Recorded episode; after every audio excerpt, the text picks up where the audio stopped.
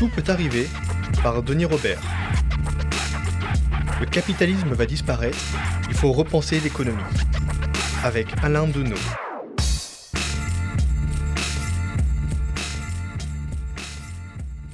Alain Deneau, je suis euh, ravi d'accueillir un, cousin. Euh, mais tu n'es plus québécois d'ailleurs, tu vis en Acadie maintenant. je vis en Acadie, euh, tout en étant québécois de, sur la base d'une nationalité symbolique là, qui est encore à faire. Moi, je te connaissais plutôt comme journaliste, puisqu'on s'était croisés il y, a, il, y a des, il y a longtemps, il y a une vingtaine d'années, où tu avais écrit des livres très importants euh, sur le Canada, comme Noir Canada. Et tu as fait plus récemment un gros, une grosse somme sur euh, Total. Et, et, euh, et en fait, ton, ton premier, je ne sais pas si on dit ta première vocation, ton premier, c'est quand même la philosophie, ton premier, ce, qui, ce qui te fonde, c'est la philosophie. Ben, j'ai fait une thèse sous la direction de Jacques Rancière à propos de Georg Simmel. Euh, je me suis intéressé. Euh, Simmel, oui, euh, c'est un philosophe allemand considéré plutôt comme un sociologue dans la francophonie. Hmm. Et je me suis intéressé à ses thèses sur l'argent. et c'est un penseur singulier dans la mesure où il a intégré les disciplines à même sa démarche. Donc c'est quelqu'un qui est dont l'œuvre est intrinsèquement interdisciplinaire. et donc, je veux dire, je me considère pas comme euh, quelqu'un qui a fait des études de, philosophie tout à fait traditionnelles, hein, en passant par Paris 8, le Collège international de philosophie, euh, le Centre Marc Bloch à Berlin, qui étaient des lieux où, au, carrefour des disciplines. Donc, ça m'a prédestiné, je dirais, à écrire des essais. Bon, euh, et après avoir fait ma thèse, bon, j'en avais un petit peu, j'étais un peu saturé de théorie. Je, je, me suis permis quelques excursus, pensant que ça durerait quelques années, sur les paradis fiscaux, sur les sociétés minières canadiennes en Afrique. Mais bon, ça a été une aventure d'une quinzaine d'années. Oui, 15 ans d'une vie, tu as 50 ans et tu, enseignes la philosophie au, Canada? Oui, exactement, à l'Université de Moncton, dans la péninsule acadienne. D'accord. Et de temps en temps, tu, viens en France pour nous délivrer la bonne parole. Et là, la, bonne parole. Non, non, la bonne parole, c'est. Alors, c'est six petits livres. Euh, petits par la taille, mais, euh, mais grands par le talent. En tout cas, six livres de philosophie euh, il y en aura d'autres ou il y en a que six? Euh, Il y en aura six. C'est un feuilleton théorique. Voilà. C'est une façon de. On aurait pu dire un séminaire aussi, mais le séminaire n'a jamais vraiment eu lieu, donc ça aurait été un séminaire virtuel. Donc j'ai parlé d'un feuilleton théorique de six livraisons et j'en suis à la troisième sur la question de l'économie. D'accord. Alors on peut dire, euh, enfin, d'abord les, les, économistes ont plutôt le pouvoir en ce moment. Ils sont partout, ils donnent des avis, ils donnent des avis à la fois dans les entreprises, mais aussi surtout dans les médias. Ils conseillent il est politique, il mène un peu le monde. Et, toi, tu t'es dit, euh, enfin, je ne sais pas, est-ce que je reprends une, phrase euh, dans, au quatrième de couverture d'un de tes livres Tu dis Cette série d'ouvrages vise à critiquer ces effets de rature et d'appropriation pour redéfinir l'économie à partir d'une synthèse des définitions et d'usages variés que le terme a eu dans son histoire. Et euh, j'ai relevé un, autre, une autre approche tu, te poses la question à quoi bon ce chantier de recherche? D'abord pour reprendre, pour reprendre, pour capter l'économie aux économistes, c'est-à-dire d'emblée dissocier économie et capitalisme, ce capitalisme qui, par ses aspects destructeurs, iniques, absurdes et pervers, ne correspond en rien à l'esprit de l'économie en son sens plein.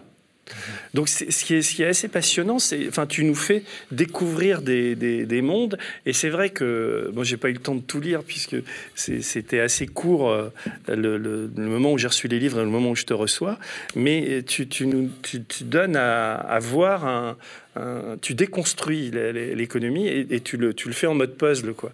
Et donc après, et, tu, ramènes tout. Alors il y a six. On, va parler de, on va parler de six. Enfin, les six livres s'appellent l'économie de la nature, donc c'est un peu l'écologie. L'économie de la foi. C'est quoi? C'est la théologie. Euh, l'économie esthétique, c'est tout ce qui touche à l'art et au regard. L'économie psychique, on est dans la psychanalyse, etc. L'économie conceptuelle. Les mathématiques. Les mathématiques. L'économie politique la, la, vie politique, la vie etc. Politique, Donc il y, y, a six spots comme ça, et, euh, et c'est tout un travail, et c'est effectivement un, un toi tu as appelé ça un feuilleton théorique, quoi. Donc on est, dans, on est quand même dans le dur, on est dans la pensée, et, euh, et ça aide à penser, et ça donne à penser, et ça, et ça permet de, de, de, repenser le monde, ce qui est quand même l'objet des livres. Comment ça t'est venu, cette, cette, cette, idée, et surtout cette forme? C'est pas une recherche éthérée d'abord, c'est-à-dire que nous sommes euh, des êtres de concept. On se promène dans la rue, on voit une situation, on dit c'est injuste, on, on, mobilise le concept de justice. On est, on est, on est, nous sommes des êtres de concept. Donc la philosophie, elle est pas, elle se profile pas ou elle se développe pas dans un monde à part. Bon, j'ai tenu à bon, marquer cet ancrage-là. Euh, le mot économie, euh, a été euh, récupéré, dévoyé par une corporation qui s'est elle-même désignée comme étant celle des économistes. Bon. L'économie, c'est nous. Bon, nous, nous, maîtrisons l'économie, nous, euh, nous sommes les dépositaires du sens propre du mot et des termes afférents. Excuse-moi, comment, comment tu définirais, que, comment le sens commun de l'économie, c'est quoi? Comment, comment ça se définit dans la société, l'économie? Bon, Aller dans la rue, demander à quelqu'un, n'importe qui, faites un micro-trottoir et dites, oui. bon, à quoi vous pensez quand je dis économie? On va vous dire l'argent, la production, la consommation, la thésaurisation, la capitalisation, le capitalisme à la rigueur oui. même. Mais l'économie, bon. c'est aussi une science qui s'enseigne. Oui, bon, on va dire c'est la science de, de, de des, procédés par lesquels, à une échelle ou une autre, des, euh, structures produisent, euh, satisfont des besoins, euh, pensent le luxe éventuellement, là, la richesse collective et individuelle. Bon, ce sera ce, ce domaine-là. Et il existe, ce domaine-là. Je ne conteste pas son existence. Il faudrait être complètement aujourd'hui coupé du monde pour ne pas voir que ce domaine de pensée existe. Je pense cependant qu'il ne mérite pas l'appellation d'économie. Et les mots sont importants. c'est un mot qu'on s'est arrogé dans l'histoire, au 18e siècle plus précisément, et c'est en France que ça a commencé avec les physiocrates qui s'appelaient en fait les économistes, les premiers euh, à, l'époque, à la fin du 18e siècle.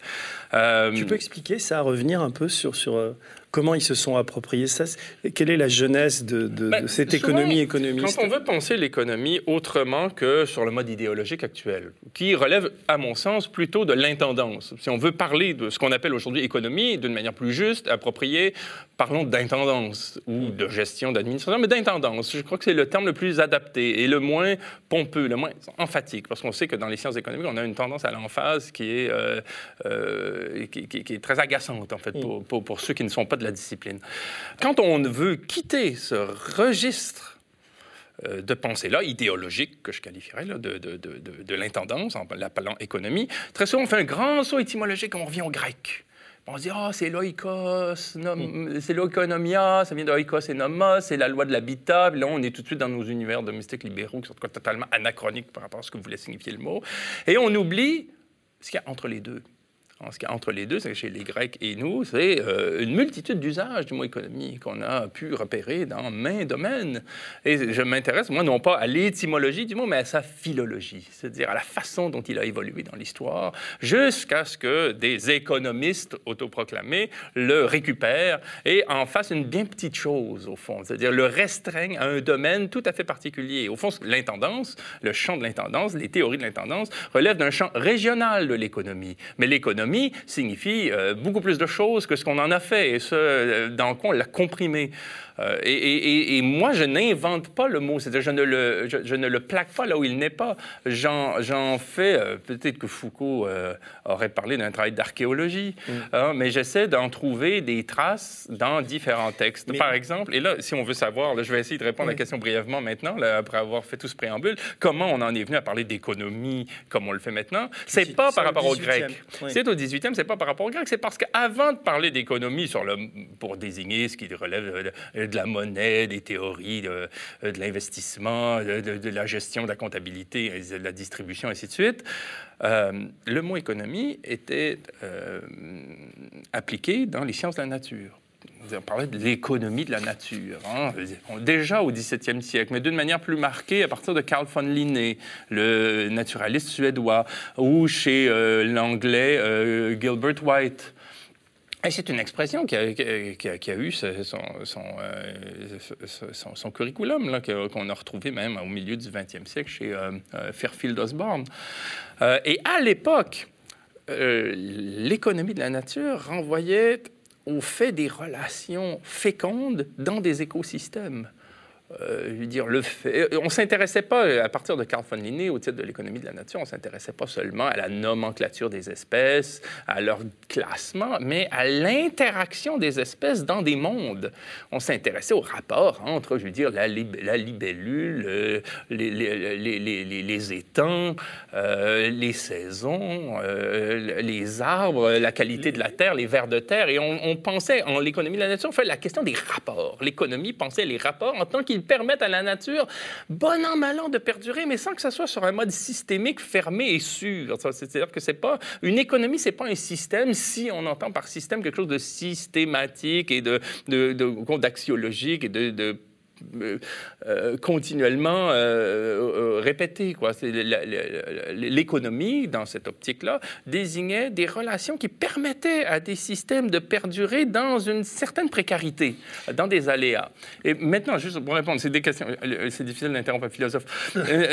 rapidement, les, les économistes, à la fin du XVIIIe siècle, ont récupéré ce mot économie parce qu'il leur permettait d'abord de penser sur un mode performant l'agriculture c'était d'abord des gens qui ont appliqué ce qu'on appelle l'économie aujourd'hui, maintenant, en mode idéologique, à l'agriculture, euh, par rapport aux grains, avoir du rendement, euh, penser la distribution des grains dans un marché, hein, euh, traduire l'économie du grain par rapport à des rapports là, qui étaient vraiment agricoles, en termes monétaires, en termes chiffrés, parce que là, on, entré dans une période où la physique était très importante. C'était le, le, siècle des Lumières, ainsi de suite. Donc on, essayait de traduire une nature qui était une nature de la raison, qui avait le dessus sur la nature dont on s'intéressait auparavant à l'économie. Et donc, les premiers économistes, ça a été des économistes qui s'intéressaient en, vertu des thèses économiques des sciences de la nature à la performance agricole et Adam Smith est passé par là. C'est ceux qui ont développé ça. C'était les économistes qu'on a appelés par la suite les physiocrates. C'était des Français qui étaient euh, euh, qui avait l'oreille de Louis XV.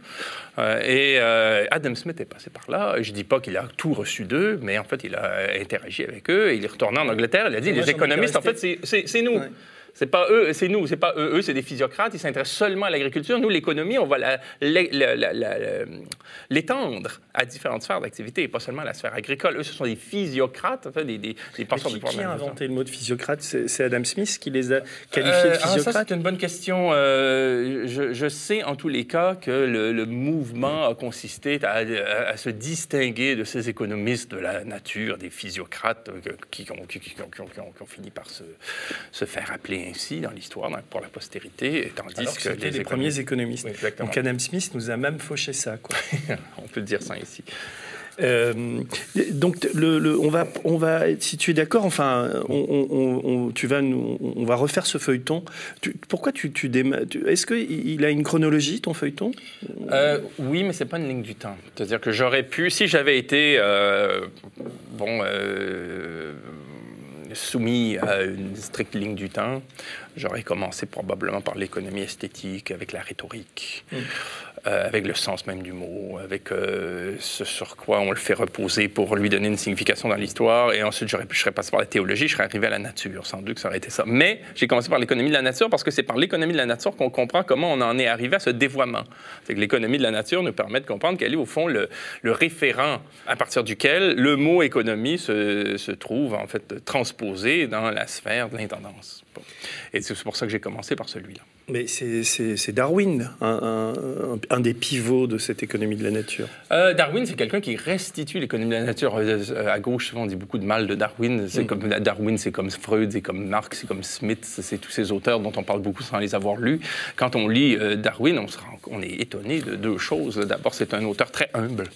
Euh, c'est un auteur qui continuellement dit on ne comprend pas, on ne sait pas pourquoi, c'est l'économie de la nature. Ainsi, euh, dire dans tel contexte euh, écosystémique, c'est pas son expression, mais on, l'utiliserait aujourd'hui. on est arrivé à tel résultat, mais on ne sait pas vraiment pourquoi, telle variable sûrement jouée. Bon. Et d'autre part, c'est quelqu'un qui parle en termes de mystère. Donc, il n'est pas théologien comme euh, les premiers économistes de la nature, enfin les premiers naturalistes qui s'intéressent à l'économie de la nature, qui avaient une pour qui la notion d'économie avait une connotation religieuse quand même.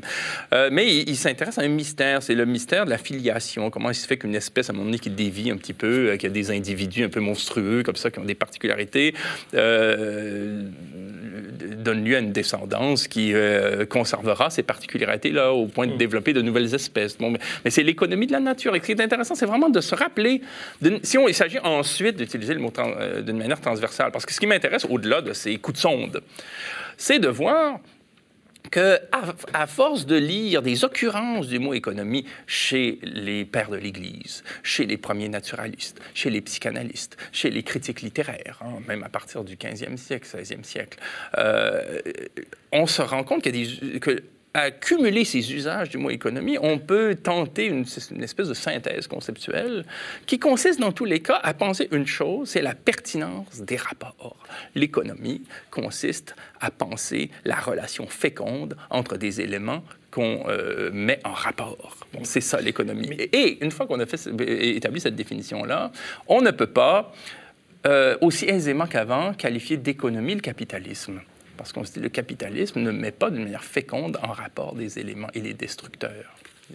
Ça tombe bien parce que tu, euh, j'avais vu une citation tu parlais du capitalisme. Évidemment, je l'ai perdu. Ce qu'il faut, ce qu'il faut dire, c'est que le, bouquin, les bouquins sont, sont bien foutus. C'est des petits bouquins qui sont vendus 12 euros d'ailleurs. Est-ce que c'est cher, 12 euros 20 dollars, 12 euros? Non, ça va. Et, en même temps, ils sont, la, maquette est bien parce qu'il y a des phrases qui ressortent. Et là, je pense, je pense à l'économie de la nature. Il n'y a rien à sûr que les bovins auront toujours chaud au point de se rendre dans les temps conformément aux besoins des poissons. Euh, pourquoi tu ressors cette phrase? Mais Gilbert White, le, toujours au XVIIIe siècle, le naturaliste anglais qui est un peu le, pendant de Carl von Linné euh, en Angleterre, euh, développe lui aussi une économie de la nature explicitement, c'est dans les textes, dans sa correspondance. Et pour lui, à un moment donné, l'économie de la nature, quand vient le temps d'en traiter, hein, renvoie vraiment à cette idée d'agencement précaire, mais qui néanmoins perdure bon an mal an, avec euh, des, déviations, avec des accidents. Et il cite cet exemple des, euh, bovins qui euh, ont chaud l'été, euh, et pour se rafraîchir, vont se planter les pattes dans un marais et se faisant défecte et nourrissent les poissons. Et sans cette incidence d'avoir chaud, être vache et avoir chaud, on se demande ce qui adviendrait des poissons. Donc on se rend compte que c'est toute une série, au fond, de, hasard. C'est toute, toute, une série d'agencements qui fait que l'économie. Une nécessité. Une nécessité. Mais de, de hasard, c'est qu'il y a des vaches à ce moment-là euh, qui chaud ce jour-là, quoi, et ah qui, qui, fassent que. Non, c'est pas. Il n'y a pas de mécanique, autrement dit, C'est pas une mécanique, c'est toute une série de contingences qui fait que malgré le fait aléatoire de, mm. des événements euh, insondables, quoi, d'un écosystème, il y ait un maintien. Il n'y a, pas de chaos absolu, mais il n'y a pas non plus un ordre au sens là, définitif. Quoi. Et c'est ce que nomme l'économie. L'économie désigne en fait toujours ces, agencements incertains qui néanmoins euh, persistent dans le temps. Ben, j'ai pas retrouvé la citation sur, euh, sur. Si je vais la retrouver sur le, le, capitalisme, elle, m'avait plu, mais j'ai retrouvé celle sur Darwin. Tu dis la pensée de Darwin se révèle beaucoup plus politique, donc moins libérale, que ne laisse entendre la vulgate sur l'évolution.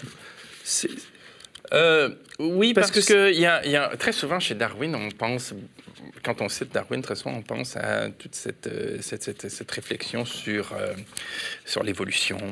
et on met de côté le rôle prédominant qu'a l'être humain dans l'évolution des espèces. Darwin montre que les espèces domestiques hein, sont affectées beaucoup plus rapidement par l'influence humaine que les autres espèces n'arrivent à s'affecter entre elles dans l'histoire. C'est-à-dire qu'on aura par exemple des chiens qui tout d'un coup ont des oreilles tombantes parce qu'elles n'ont plus à s'en servir. On aura bon, un développement comme ça vraiment plus euh, volontaire. Bon, et, donc là, il y a ce qu'évoque ce, le texte de Darwin, je ne sais pas si c'est une intention très très claire, mais on peut le recevoir ainsi, c'est de se dire que... Euh, on a toujours raison, la théorie de l'évolution. c'est pour ça que les êtres, humains, les êtres humains ont une responsabilité quant à l'évolution de la nature qui est très grande, sans pour autant avoir un contrôle. là, les apprentis sorciers qui travaillent sur le génome aujourd'hui vont se penser, au, fond, sur un mode démiurgiste, maître euh, de l'évolution sans être capable d'en revenir à une maîtrise absolue euh, de, l'évolution euh, des, effets, des, phénomènes naturels, euh, Darwin pointe un, fait de responsabilité. C'est là qu'il y a de la politique en jeu. qu'on est responsable. C'est-à-dire, c'est plutôt l'usage qu'en font les, libéraux que, c'est la question que je te pose d'ailleurs que, ce qu'il écrit parce que moi j'ai pas j'ai étudié Darwin quand j'étais au, lycée mais en gros euh, ce que je retiens de sa, pensée c'est la, sélection naturelle c'est-à-dire la loi du plus fort c'est-à-dire tout ça. Et quand tu discutes avec des euh, quand tu parles de politique avec des avec des libéraux ils te ressortent tout le temps ça. Parce qu'ils l'ont pas lu. La différence entre la vulgate d'économistes pressés et ignorants. Et euh, la lecture qu'on peut faire de Darwin, c'est que chez Darwin, il n'y a pas une hiérarchie qui euh, ferait fond sur un monde où tout serait égal par ailleurs. C'est-à-dire qu'il n'y a pas un monde 1 Hein, qui, en quelque sorte, euh, permet d'établir une hiérarchie universelle. Euh, Darwin va même dire que l'espèce la plus forte peut, à force d'être forte, s'affaiblir. Euh, il suffit d'une variable pour que la faible devienne forte et que la forte devienne faible. Donc, c'est toujours par rapport à des conjonctures. C'est le mot le plus important chez Darwin, au fond, même s'il n'est pas mis en avant au même titre que celui d'évolution, par exemple. C'est un élément, c'est une prémisse absolument incontournable de, de dire que c'est par rapport à une conjoncture que tout d'un coup le fort est fort. Hmm. Euh, mais imaginez par exemple qu'il ne faut pas avoir beaucoup d'imagination pour euh, euh, conjecturer ainsi, qu'on soit dans un monde où le pétrole abondant et abordable n'est plus au rendez-vous, que les minerais abordables et abondants soient plus au rendez-vous, qu'il y ait une crise écosystémique majeure, on va se rendre compte que les Africains sont devant nous, qu'ils ont un savoir-faire, un sens de l'organisation, un sens de la débrouillardise qui est, qui est sans commune mesure avec, avec notre incompétence. Quoi. Bon, donc, donc il suffit qu'une variable change pour que d'un coup l'espèce en haut de la chaîne euh, dégringole. Mais c'est pas ce que les libéraux vont nous dire. Les libéraux vont penser en termes de plus en termes sportifs, quoi, de, résultats.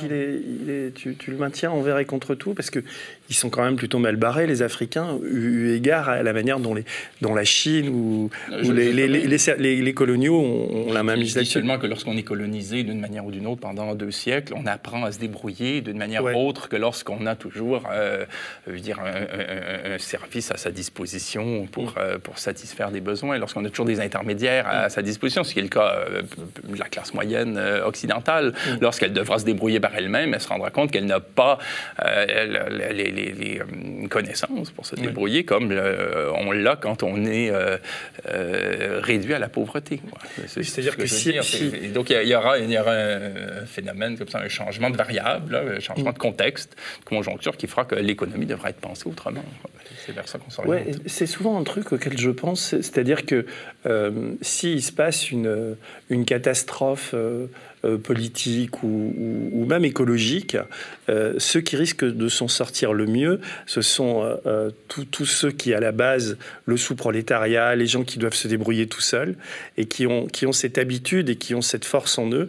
Et tout en haut, les, super riches qui eux-mêmes se, sont aménagés des, zones, des protections, etc. Tout ce qui est, on peut dire, les classes intermédiaires, ce sont celles qui, vont, qui peuvent disparaître. Bah, c'est qu'on a désappris euh, des savoir-faire qu'avaient euh, nos, ancêtres, sans aller jusqu'aux Gaulois, là, mais je veux dire, même nos, grands-parents, nos arrière-grands-parents savaient faire des choses qu'on a totalement désappris et euh, ça nous manquera, c'est sûr.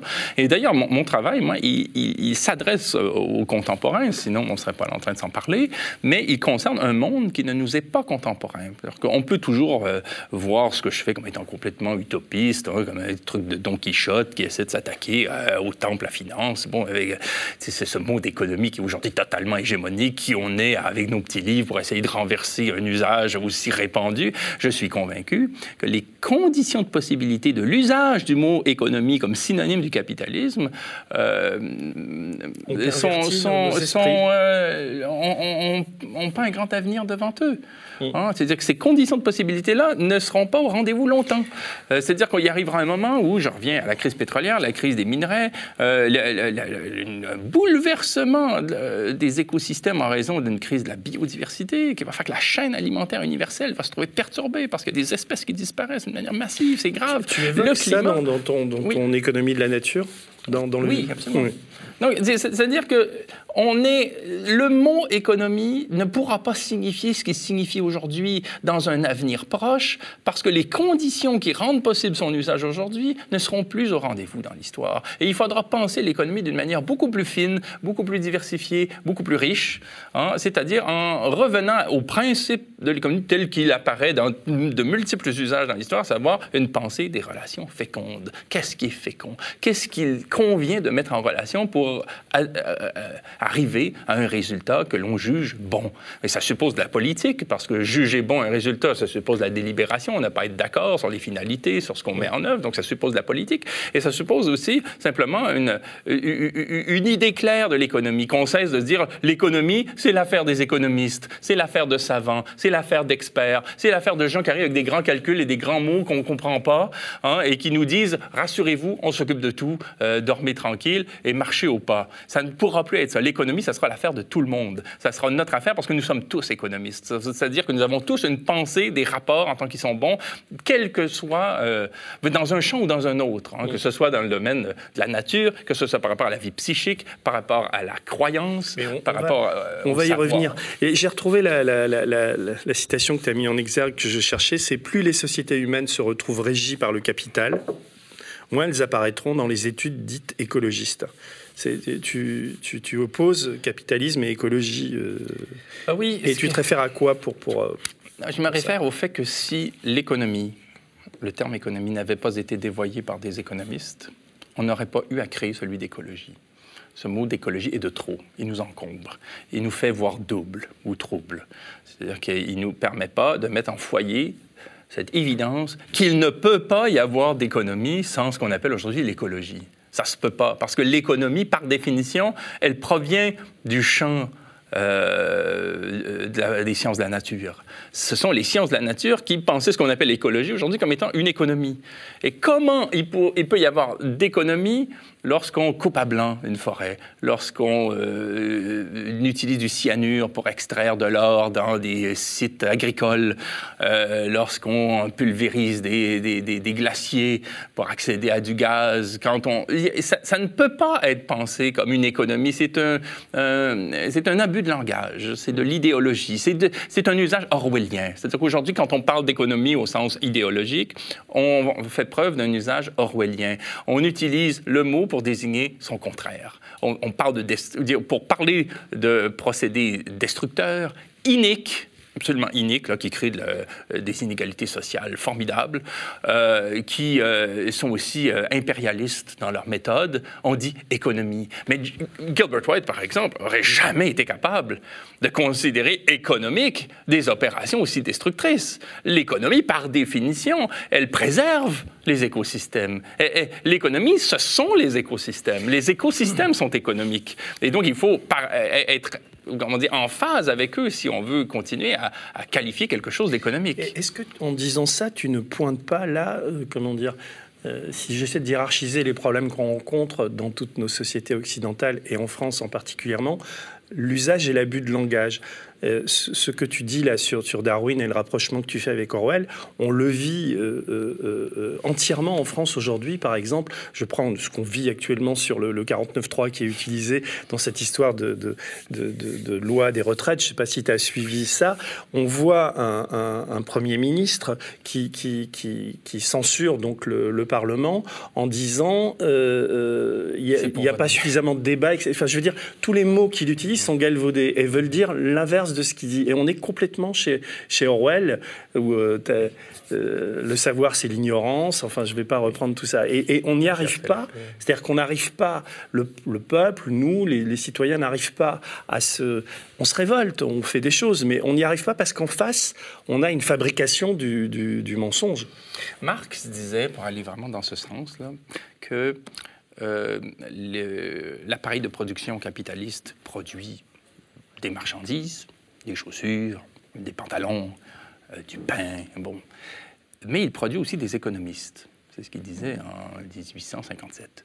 Bon, il produit des économistes. Il produit du discours, enfin, une corporation de sémanticiens qui justifie euh, le, grand processus euh, qui est mis en application, qui est un processus de capitalisation capital, pas besoin de rappeler que c'est un régime qui ne peut pas être associé à la démocratie. Parce que par définition, le capitalisme consiste en un régime qui favorise la capitalisation, la capitalisation donc du capital, du capital de ceux qui en ont, ceux qui en ont étant toujours une oligarchie. S'il s'agit de, de penser l'État pour satisfaire et permettre des processus de capitalisation, c'est-à-dire la croissance, hein, la croissance du capital de ceux qui en ont, mais forcément, ce processus-là, ce, système-là va toujours profiter à une minorité. Et on le voit encore aujourd'hui. La croissance profite toujours à ceux qui détiennent des capitaux. Donc là, tu veux dire que toi, tu es forcément anticapitaliste en tant que, penseur que... Ben, oui, ben, j'aime pas penser de manière privative. Hein. J'aime pas dire je suis insoumis, anticapitaliste, anti-impérialiste. Je préfère des termes qui positivement nomment quelque chose. Par exemple, pour moi, l'économie, qui a été dévoyée par les capitalistes, c'est un mot riche, c'est un mot fécond, c'est un mot qu'on aurait tort d'abandonner aux capitalistes en disant vous en avez fait une saloperie, on vous le laisse et nous, on va générer des nouveaux mots qui n'ont pas d'histoire, qui n'ont pas de mémoire, comme écologie, par exemple, qui peinent à, se donner une mémoire.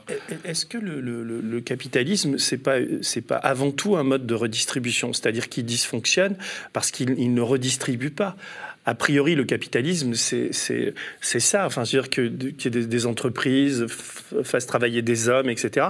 Ensuite, le problème, c'est la redistribution. Le capitalisme consiste à faire travailler le moins de gens possible au moindre coût possible. Ça, c'est l'usage qui en est fait, mais au départ, la théorie. Euh, bon, on peut être idéaliste si on veut, mais je, veux dire, je vais m'en tenir à sa manifestation historique. Là. On peut, je peux dire, fantasmer, euh, on peut encore fantasmer la théorie du ruissellement. Euh, mais, non, je ne pensais pas à ça en disant ça. Non, mais, hmm. mais la théorie du ruissellement, c'est exactement ce qu'elle dit. C'est qu'elle dit hmm. que si on, rend opulent des, des, très très gros qui vont pouvoir investir, ben, ils vont créer de l'emploi, puis à un moment donné, Madame Tartampion, puis ah. Pierre Jean-Jacques auront, auront un, petit, un, petit profit. Alors, revenons revenons à, ce que tu disais tout, tout, à l'heure. C'est moi qui ai, qui dévié là, mais je trouvais intéressant de réfléchir à ça. C'est l'usage qui est fait du langage et, le détournement des, des, mots. Quoi. On voit bien que. Mais est-ce que ça, c'est quelque chose de pensé, de réfléchi ou par les, tenants du pouvoir ou est-ce que c'est euh, comment on en arrive à cette, situation? Comment comment ne se rendent-ils pas compte? Je pense d'ailleurs à Édouard Philippe à l'Assemblée quand il fait le discours qu'il fait en justifiant la justifiable, c'est-à-dire il, censure en disant que il, fabrique de la liberté mais en censurant. Mais j'en reviens, c'est pour ça que je citais Marx par rapport à son, écrit là, de la critique de l'économie politique là, les euh, de 1857. C'est cette, euh, cette, idée qu'on ne produit pas seulement de la marchandise, on produit du discours. Et le discours, euh, oui, il relève de la fausse conscience. Il relève, au fond, d'une justification a posteriori d'un régime qui ne veut pas expliciter ses motivations. Ses motivations, qu'est-ce que c'est? C'est satisfaire l'appétit goulu d'une oligarchie qui, qui est jamais rassasiée. Mm. Bon, et, qui est aussi sur un mode,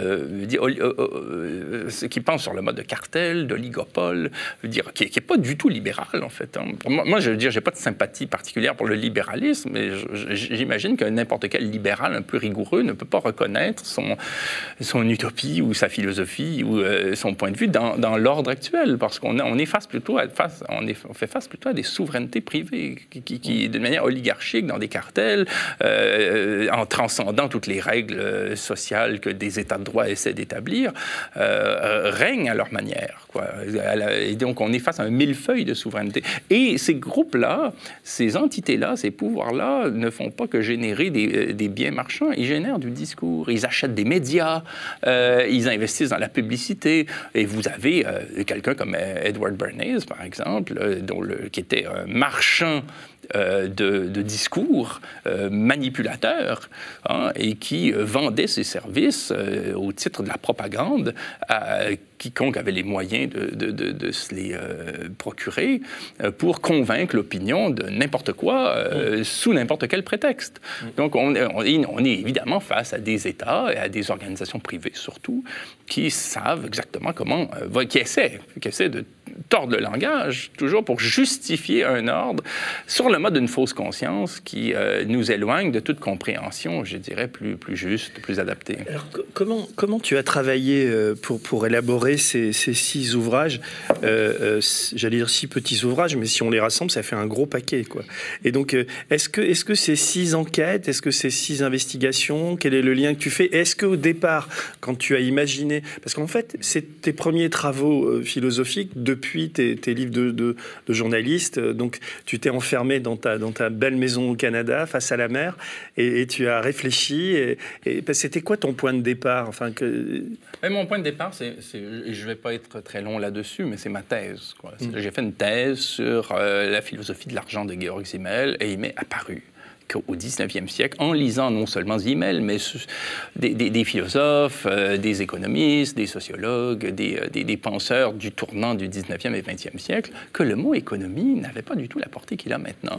Et que dans bien des sphères, en psychanalyse, en, dans les études littéraires, euh, en théologie, en linguistique, en mathématiques, en droit, le mot économie apparaissait dans une autonomie.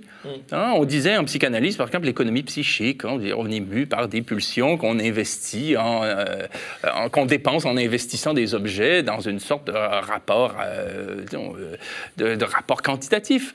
Donc, le mot économie avait son autonomie là. Il avait son autonomie dans les sciences de la nature, comme j'en ai parlé tout à l'heure. Il l'avait dans les lettres, bon, pour penser l'organisation d'un récit ou d'un film au cinéma. J'aimerais qu'on parle, si tu veux bien, un petit peu de l'économie de la foi, qui est le, le deuxième épisode de, ton feuilleton. Euh, euh, je te cite là, par exemple, tu dis le concept d'économie que nous a légué le champ théologique nous instruit sur la façon dont nous avons encore de subordonner ainsi à des projections supérieures les institutions et discours. Euh, tu peux expliciter qu'est-ce que c'est que cette économie de la foi, en quoi elle nous, elle nous renseigne sur l'économie et, explique-nous ce feuilleton là. Ce déjà, on peut rappeler que quand on parle d'économie, on parle aussi des termes afférents à l'économie. Hein, euh, distribution, investissement, commerce, ainsi de suite. quand on parlait, le, mot commerce a un sens beaucoup plus large que celui qu'on en a fait aussi. Quand on parlait du café du commerce à Paris, euh, à une certaine époque, là, sur un mode plus large, on ne parlait pas du commerce au sens de faire des affaires. comme quand on parle du commerce avec les dieux, on ne parle pas de rapport euh, intéressé. Il s'agit du lien. Bon, le commerce, ça a été ça d'abord. Et ensuite, on en a fait quelque chose de très restreint et on s'en est tenu à cette restriction. Euh, ce qui m'a intéressé par rapport à, l'usage du mot économie, c'est que déjà, il apparaît très tôt. chez les pères de l'Église, dans les épîtres de Saint Paul, on a le mot économie déjà. Et l'économie, qu'est-ce que c'est? D'une manière aussi de plus en plus fine, hein, chez les, les, pères de l'Église. C'est les évangiles, c'est oui, exactement. Euh, c'est dans le Nouveau Testament. Le mot économie centrale. On peut lire là-dessus Giorgio Agamben ou euh, Marie-Josée Mondzin, qui ont fait des livres formidables sur J'ai une dette à leur égard là-dessus ce qu'on comprend, euh, c'est que le mot économie désignait un rapport entre très euh, fin euh, et entre la transcendance et l'immanence. Et pour le dire simplement, c'est simplement de considérer. Et je vais essayer de filtrer les éléments théologiques là, simplement pour comprendre le principe que qu'on doit au Père de l'Église. Que toute réalité institutionnelle, organisationnelle, un média, un État, une institution de recherche doit son existence à un référent abstrait. Hein, c'est-à-dire qu'avant d'avoir des États, hein, euh, comme euh, la, Grèce, la France, l'Espagne, les États-Unis, etc., il doit y avoir un référent d'État qui est en quelque sorte le, modèle.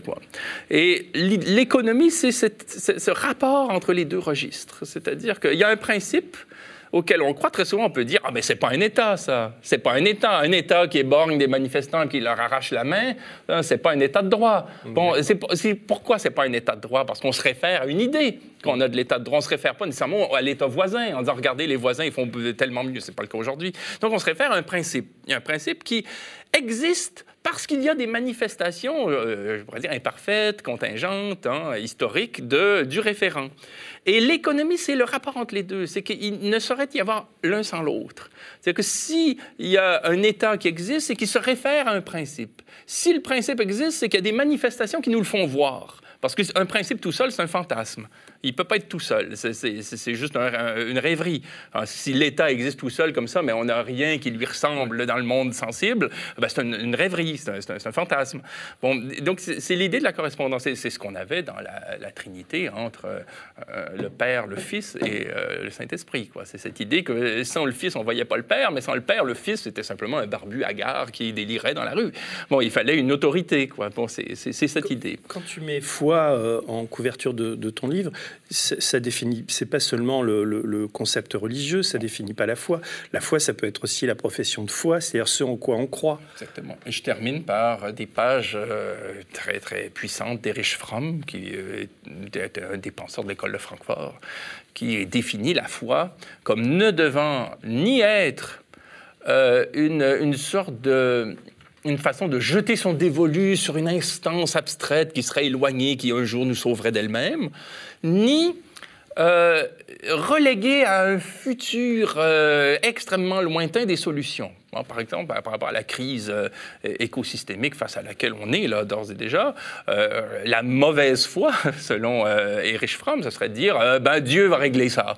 Dieu ne nous laissera pas tout seul. Ou ce serait de dire la technique la technologie va trouver quelque chose un jour, j'en suis sûr. Ça, ça serait la foi. La foi euh, euh, politique et féconde euh, et économique, au fond, selon Fromm, c'est croire en des choses qui n'existent peut-être pas encore à titre de principe, mais pour lesquelles d'ores et déjà on travaille on travaille à leur donner une forme sensible. et sans le principe, il n'y aura pas la forme sensible. Et la forme sensible, elle sera autorisée que du principe. Et donc, c'est là qu'il y a économie. Alors, me, vient une, question. je vais être ton prof de, philo et tu, passes le bac et je te pose une question de philo. Et la question est, faut-il économiser sa foi? En fait, c'est que la foi procède d'une économie. Euh, je ne sais pas quel, le, verbe économie, enfin, le verbe économiser ou l'économie est, très riche en fait, parce qu'il renvoie l'idée de la production et de l'épargne. Hein. C'est-à-dire que Enfin, dans, ma question, il y a l'idée, euh, la, foi, c'est ce, qui, c'est ce qui doit nous habiter tous. Enfin, c'est, c'est, c'est, ce qui fonde un homme, c'est sa foi. Et dans l'idée de faut-il économiser sa foi, c'est-à-dire que si, si, tu ne l'économises pas, la, foi t'habite entièrement et t'en arrives à Daesh. Mm, mm. Et, et, si tu l'économises, ah tu en arrives à une sécheresse et t'en arrives à quelque chose et tu es un homme déshumanisé, enfin je ne sais pas comment le dire autrement. et comme, comme tu appelles ton récit l'économie de la foi, c'est la question qui m'est venue. Oui, je comprends. L'économiser ne vient pas dans, euh, renvoie pas au fait d'épargner, je comprends. Oui, tout à fait. C'est-à-dire que euh, l'économie de la foi renvoie à une mesure. L'économie, c'est toujours l'affaire d'une mesure, d'un rapport, de la justesse d'un rapport, de la pertinence d'un rapport. Quel rapport j'ai avec mes principes? Effectivement, euh, c'est une question excellente. Si j'ai, euh, en quelque sorte, euh, un rapport totalement illuminé à un principe, où il n'y a plus que le principe. Et, je, comme en quelque sorte, je fais fi de ma vie sensible, matérielle, de mes amis, de mes relations, de mon monde historique, hein, socialement constitué, pour simplement jeter mon dévolu sur un principe qui peut être théologique, qui peut être euh, étatique, qui peut être philosophique, qui peut être bon de différentes natures. Euh, euh, je ne peux pas établir de rapport fécond avec ce principe-là, parce que j'y ai basculé complètement. si je romps avec tout principe, je risque d'être assez nihiliste et cynique et faire tout ce que je veux parce que sinon, il n'y a rien qui vaut, il n'y a rien qui me guide, il n'y a rien qui me structure. Euh, et il n'y a pas non plus de pensée, il n'y a pas de suite dans les idées. Quoi. Et, euh, l'économie de la foi suppose un rapport, en quelque sorte, articulé entre des principes, euh, des, des, formes sensibles existantes ou à faire, à élaborer, hein, si on est révolutionnaire, par exemple, dans la mesure où on estime qu'elles participent c'est assez subjectif, là, mais euh, néanmoins, euh, si on est euh, minimalement éthique, on va essayer de camper une position mm. qui participe d'une d'une élaboration féconde. C'est fécond, c'est bon, et donc dans la durée, on, peut escompter quelque chose de ces rapports-là. Ils sont féconds, ils sont bons. Donc il vaut mieux économiser sa foi. Je conclus brutalement. Oui, oui, si ce verbe mais le verbe économiser, je l'aime bien dans ce sens-là parce qu'il est presque un néologisme. Là. Du coup, c'est pas épargner. Quoi. Nos grands-parents économisaient beaucoup. oui, oui, oui. Ton troisième épisode, c'est l'économie esthétique. Alors, je remarque d'ailleurs que l'esthétique t'inspire plus que la foi et que la nature, en termes de pages. Hein. C'est quoi ce feuilleton? Le feuilleton est un petit peu plus volumineux parce que c'est à ce moment-là que j'ai euh, introduit euh, toute la dimension étymologique du mot. Et ça m'a pris beaucoup de pages euh, avant même d'aborder la question esthétique, dans la mesure où, quand on pense l'économie comme étant la loi de l'habitat, on fait tellement fausse route que j'ai voulu euh, mettre en crise cette référence-là euh, pseudo-étymologique, en fait, mm. qu'on pense, à laquelle on pense avoir accès très rapidement, très facilement. ensuite, ce qui, ce qui m'intéresse, c'est là aussi de, de, voir que le mot économie d'une manière centrale dans la philosophie et la critique littéraire du dernier tiers du 20e siècle en France. Roland Barthes, Gérard Genette, Jacques Derrida, et ainsi de suite. mais au-delà aussi, dans les siècles précédents, l'économie esthétique renvoyait une pensée des rapports entre éléments. Euh, bon, toi, tu es romancier, par exemple, tu comprendras que dans une intrigue, à un moment donné, il faut que tu fasses preuve d'économie.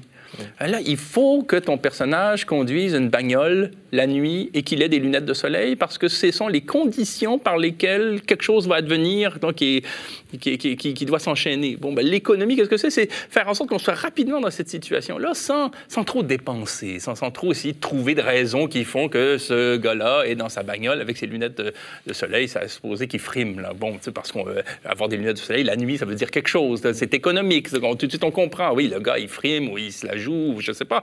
Mais et donc, l'économie esthétique, c'est par peu de moyens arriver à dégager du sens. Bon.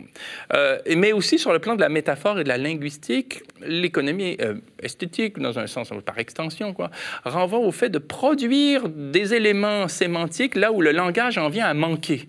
Hein, la métaphore, qu'est-ce qu'elle fait? C'est qu'elle supplée euh, aux carences du langage. Et, donc, donc et ce qui m'a beaucoup intéressé, c'est le fait que cette économie esthétique-là est centrale dans ce qu'on appelle l'économie euh, au sens idéologique aujourd'hui, dans l'économisme, dans les sciences de l'intendance.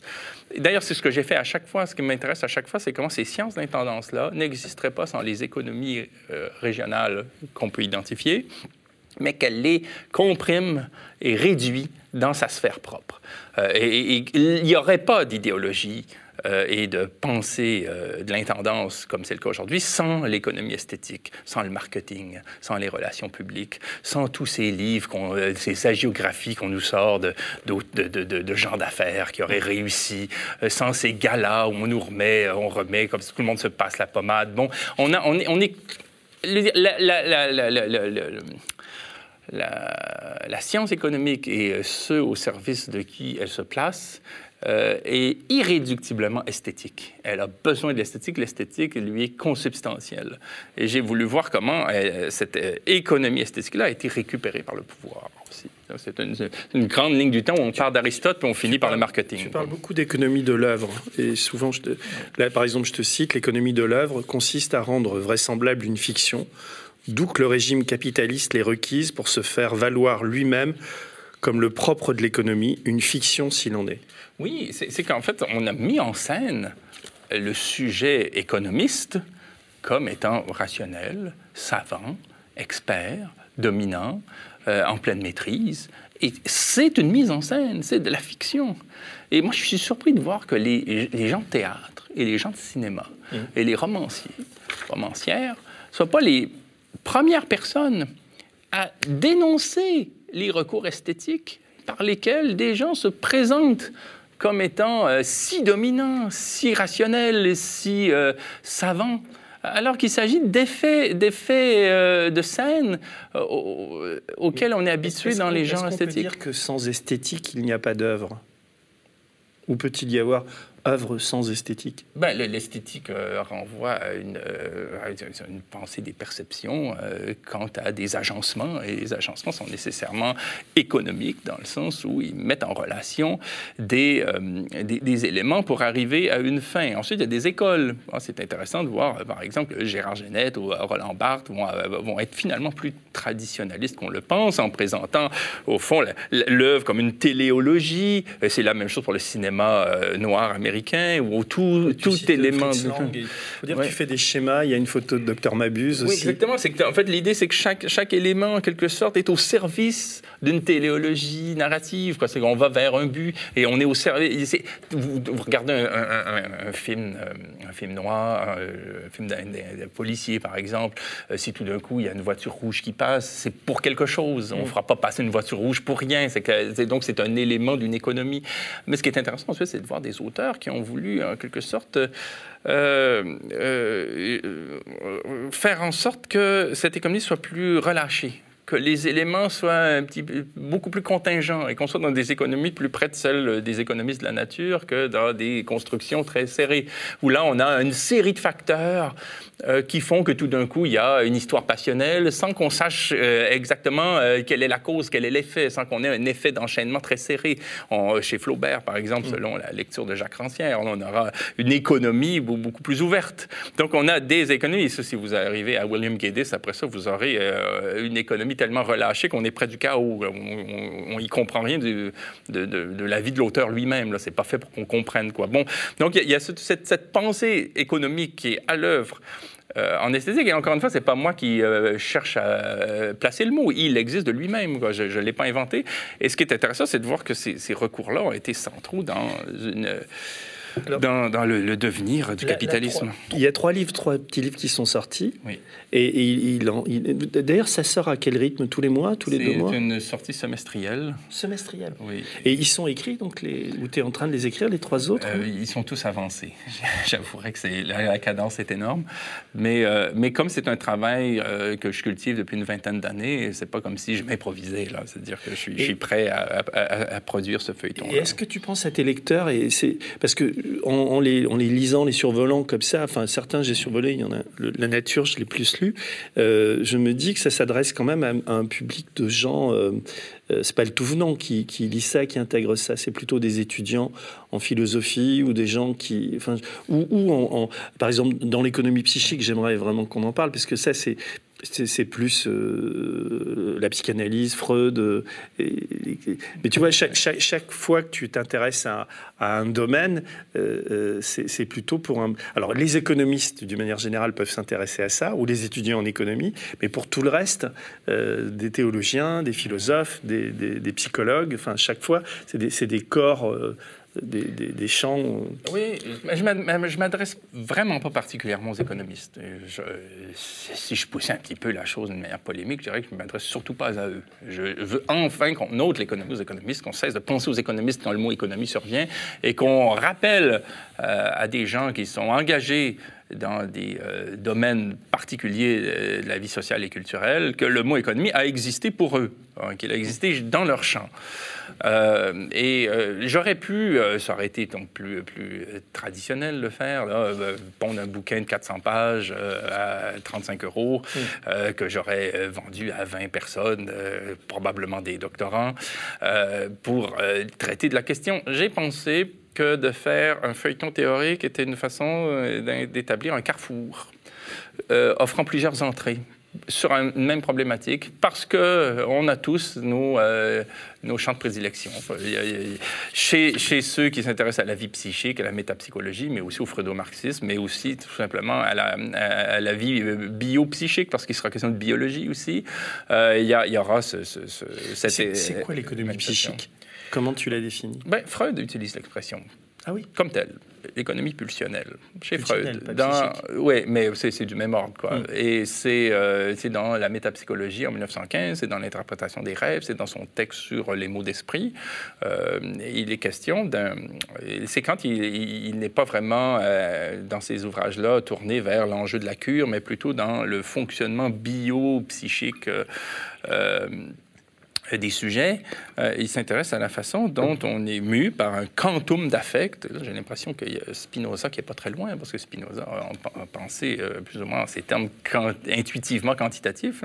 On est mu par des quantums d'affect, et l'appareil psychique se soulage de l'excitation en dépensant euh, cette énergie psychique dans un investissement d'objets euh, extérieurs, en négociant avec euh, des questions morales. Parce qu'on peut très bien, je veux dire, en quelque sorte, se satisfaire, mais savoir qu'après coup, il y a des conséquences telles qu'il vaut mieux refouler. Donc l'économie psychique, c'est toute la pensée de la gestion du refoulement, parce que le refouler, c'est épuisant. C'est un effort, c'est un prix. Il y a un prix au refoulement. Il faut travailler. Hein. Le, mot travail est partout.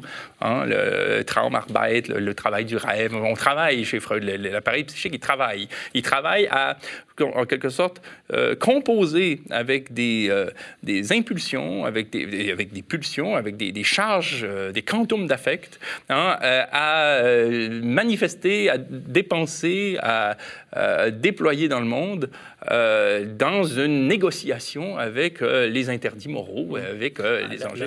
La l'analyse, c'est un travail. On dit l'analysant travail. Oh, tout à fait. L'analyste un peu moins, non? Oh, ça ne doit pas être de tout repos non plus, mais euh, d'essuyer euh, une série de récits comme ça euh, à longueur de journée. Mais, mais, mais et, ce, qui, ce, qui, est intéressant, c'est de voir que pour tous les. Il y a une on peut dire, j'essaie de suivre les méandres de ta pensée, mais il y a une économie de la séance aussi d'analyse, puisque l'analysant le, s'économise. Il ne va pas tout dire, ou s'il dit tout, il est.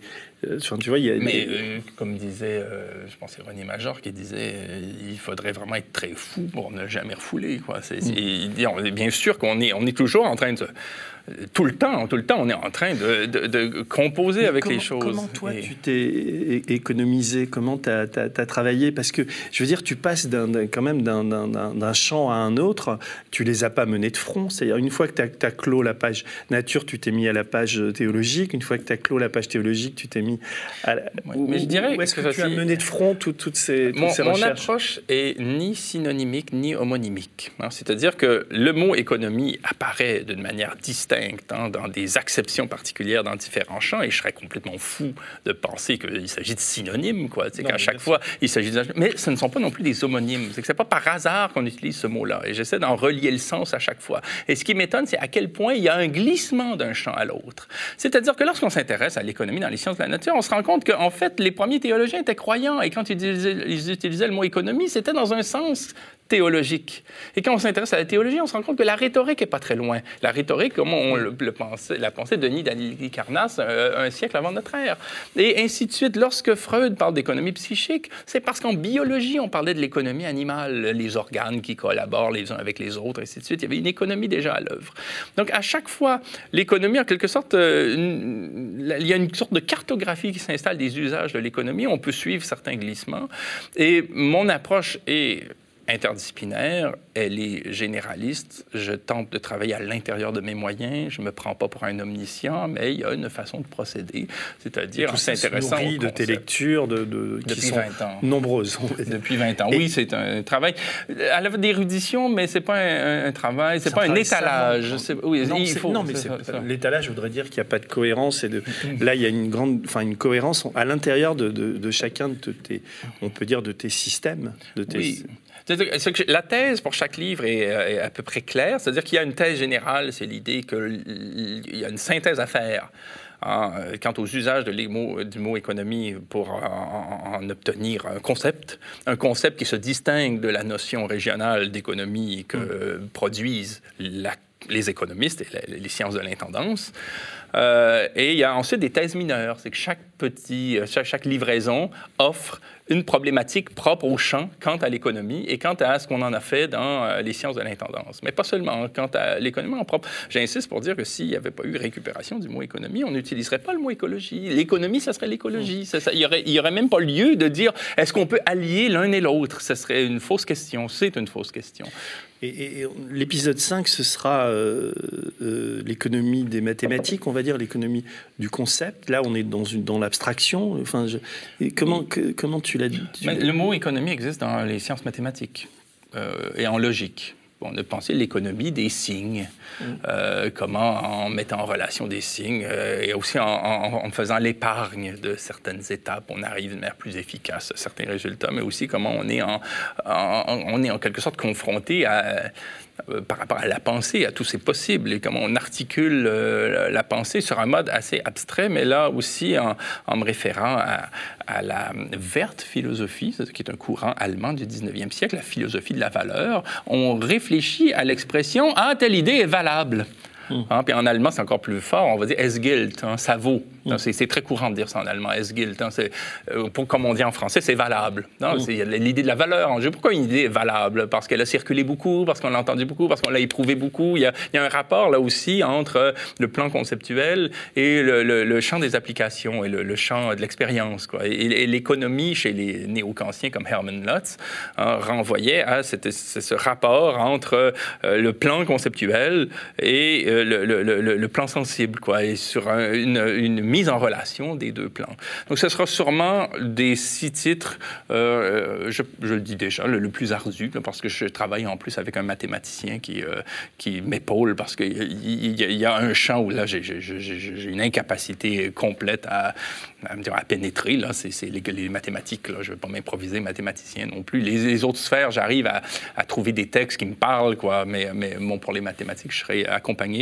Et l'économie politique, ce sera une façon de, revenir à la réflexion des finalités. Comment on, pense l'organisation de cadres par lesquels on réfléchit aux finalités de ce qu'on met en relation par la délibération parce qu'il n'y a pas de finalité propre, une, fois pour toutes. Ou si quelqu'un nous dit qu'il y, a un sens de l'histoire euh, unique, il euh, faut s'en méfier. Est-ce que ça, on peut l'appliquer euh, à ce qu'on vit aujourd'hui Enfin, ton, ton, sixième épisode là, sur l'économie politique, est-ce que tu te réfères, par exemple, aux Gilets jaunes en France, par exemple, au, au, mouvement politique dans ton pays Je ne l'ai pas encore écrit et tout ça est en gestation. Mais, et puis, c'est des six titres, c'est peut-être celui que j'ai laissé le plus ouvert parce que c'est un petit peu ma dernière carte. Oui, là, tu, vas te nourrir de tout ce que tu as fait avant. Exactement. Mais ce qui est clair, c'est que le, régime du management et de l'expertise, et même notre, notre droit du travail, consiste à faire de nous des subordonnés. L'essentiel de notre vie se passe au travail. Euh, et, dans ce cadre-là, nous devenons des subordonnés. On peut être congédié pour insubordination. Hmm. Et donc, tous les droits qui sont les nôtres euh, dans une république s'estompent au travail. C'est un autre régime de droits qui s'impose. Là, tout d'un coup, on ne peut pas parler comme on, voudrait parler, on ne peut pas euh, penser comme on voudrait penser. On est l'instrument euh, de l'employeur, bon, euh, d'une manière paramétrée. On ne peut pas nous, tout nous faire faire. Mais euh, quand même, jusqu'à un certain point, oui, on, devient l'instrument de l'employeur. Et donc, c'est dans la solitude de son salon, c'est dans ses heures perdues le dimanche qu'on peut tout d'un coup être citoyen libre de s'associer, libre de penser. Bon, et ça, ça minimise énormément le, dire, le, le, le pouvoir qu'on pourrait avoir de délibérer sur les fins. Pourquoi, pourquoi nous voulons, euh, pourquoi nous travaillons? Pourquoi Pourquoi au sens fort, à quelle fin organisons-nous les éléments du réel tels que nous faisons pour arriver aux fins qui sont les nôtres? Euh, À quelle fin nous organisons-nous? Ce serait la question euh, à la fois politique et philosophique par excellence, mais dans la cité. Je, crois qu'on on, sera, lorsqu'il y aura crise, parce que moi j'écris vraiment sur l'économie par rapport à un monde où l'usage contemporain n'aura plus cours et il faudra définir le mot tout autrement. Il faut déjà voir venir cette période-là du 21e siècle. Euh, il faudra qu'on soit, euh, que plusieurs personnes, ce n'est pas l'affaire d'un seul auteur, euh, contribuent à nourrir la réflexion sur la façon qu'on a à s'organiser pour penser nos mises en relation d'objets et de personnes en fonction de fin, faute de quoi des fascistes, comme ça est arrivé dans l'histoire, s'occuperont du problème. Pour finir, je voudrais, je voudrais te citer, c'est le texte que tu écris euh, pour présenter un peu la collection euh, et le feuilleton. Tu dis euh, ôter l'économie aux économistes, donc, et la restituer à celles et ceux qu'elle concerne. Desserrer cette chaîne de signification et exposer le terme à l'actualité d'usage trop souvent oublié. Il n'y a pas en propre d'économistes car traitent d'économie à leur façon respective, horticulteurs et physiologistes, littératrices et ingénieurs, philosophes et psychanalystes. Que cette importante notion, maintenant, reprenne ses droits et regagne le champ de ses usages. C'était l'ambition, et c'est toujours l'ambition de cette, cette série. Oui, c'est de... de, mission accomplie, là, tu, tu penses que tu... Ben, c'est seulement... Euh, c'est une, émission, c'est une proposition. Il reste à, tout un chacun de s'en emparer. Euh, ma visée euh, intime, c'est de faire en sorte que le, que le mot économie soit soumis à un processus démocratique que l'économie soit l'affaire de tous. Nous sommes tous économistes. Nous avons tous à penser quelque part des relations. Euh, à, des fins bonnes ou de manière escomptée, euh, d'une façon ou d'une autre. L'économie, c'est pas euh, abdiquer sur sa pensée pour laisser un expert nous dire qu'est-ce qu'il faut mettre en relation à quelle fin et au profit de qui. Hein, l'économie, c'est d'abord et avant tout, quelle que soit la sphère, être soucieux de, ce, euh, vers quoi nous conduisent euh, les, relations qu'on instaure entre des choses et des gens. En t'écoutant, je me dis que euh, la meilleure définition qu'on pourrait donner à un philosophe, c'est le philosophe, c'est celui qui économise le moins son cerveau et sa pensée. Non? J'ai souvent l'impression qu'on on, pourrait utiliser la métaphore du pas de côté, de, la halte. Euh, j'aime bien aussi celle du travelling arrière. C'est-à-dire qu'on nous amène à avancer, avancer, avancer. Euh, j'aime bien l'idée qu'on avance en prenant du recul et en voyant dans quoi on nous fait avancer. Parce que c'est comme ça qu'on peut changer de voie. Écoute, euh, bah, je suis ravi de t'avoir accueilli, Alain. Et maintenant, tu vas, tu vas partir euh, par les chemins, parler de tes livres. Je pense que tu en as pour un moment. Tu es invité un peu partout et je suis très content que tu sois passé aux, médias pour nous en parler. C'est un plaisir. Et à bientôt. Merci. Le média est indépendant des puissances financières et n'existe que grâce à vos dons. Soutenez-nous sur lemediatv.fr. Et pour ne rien rater de nos contenus, abonnez-vous à nos podcasts.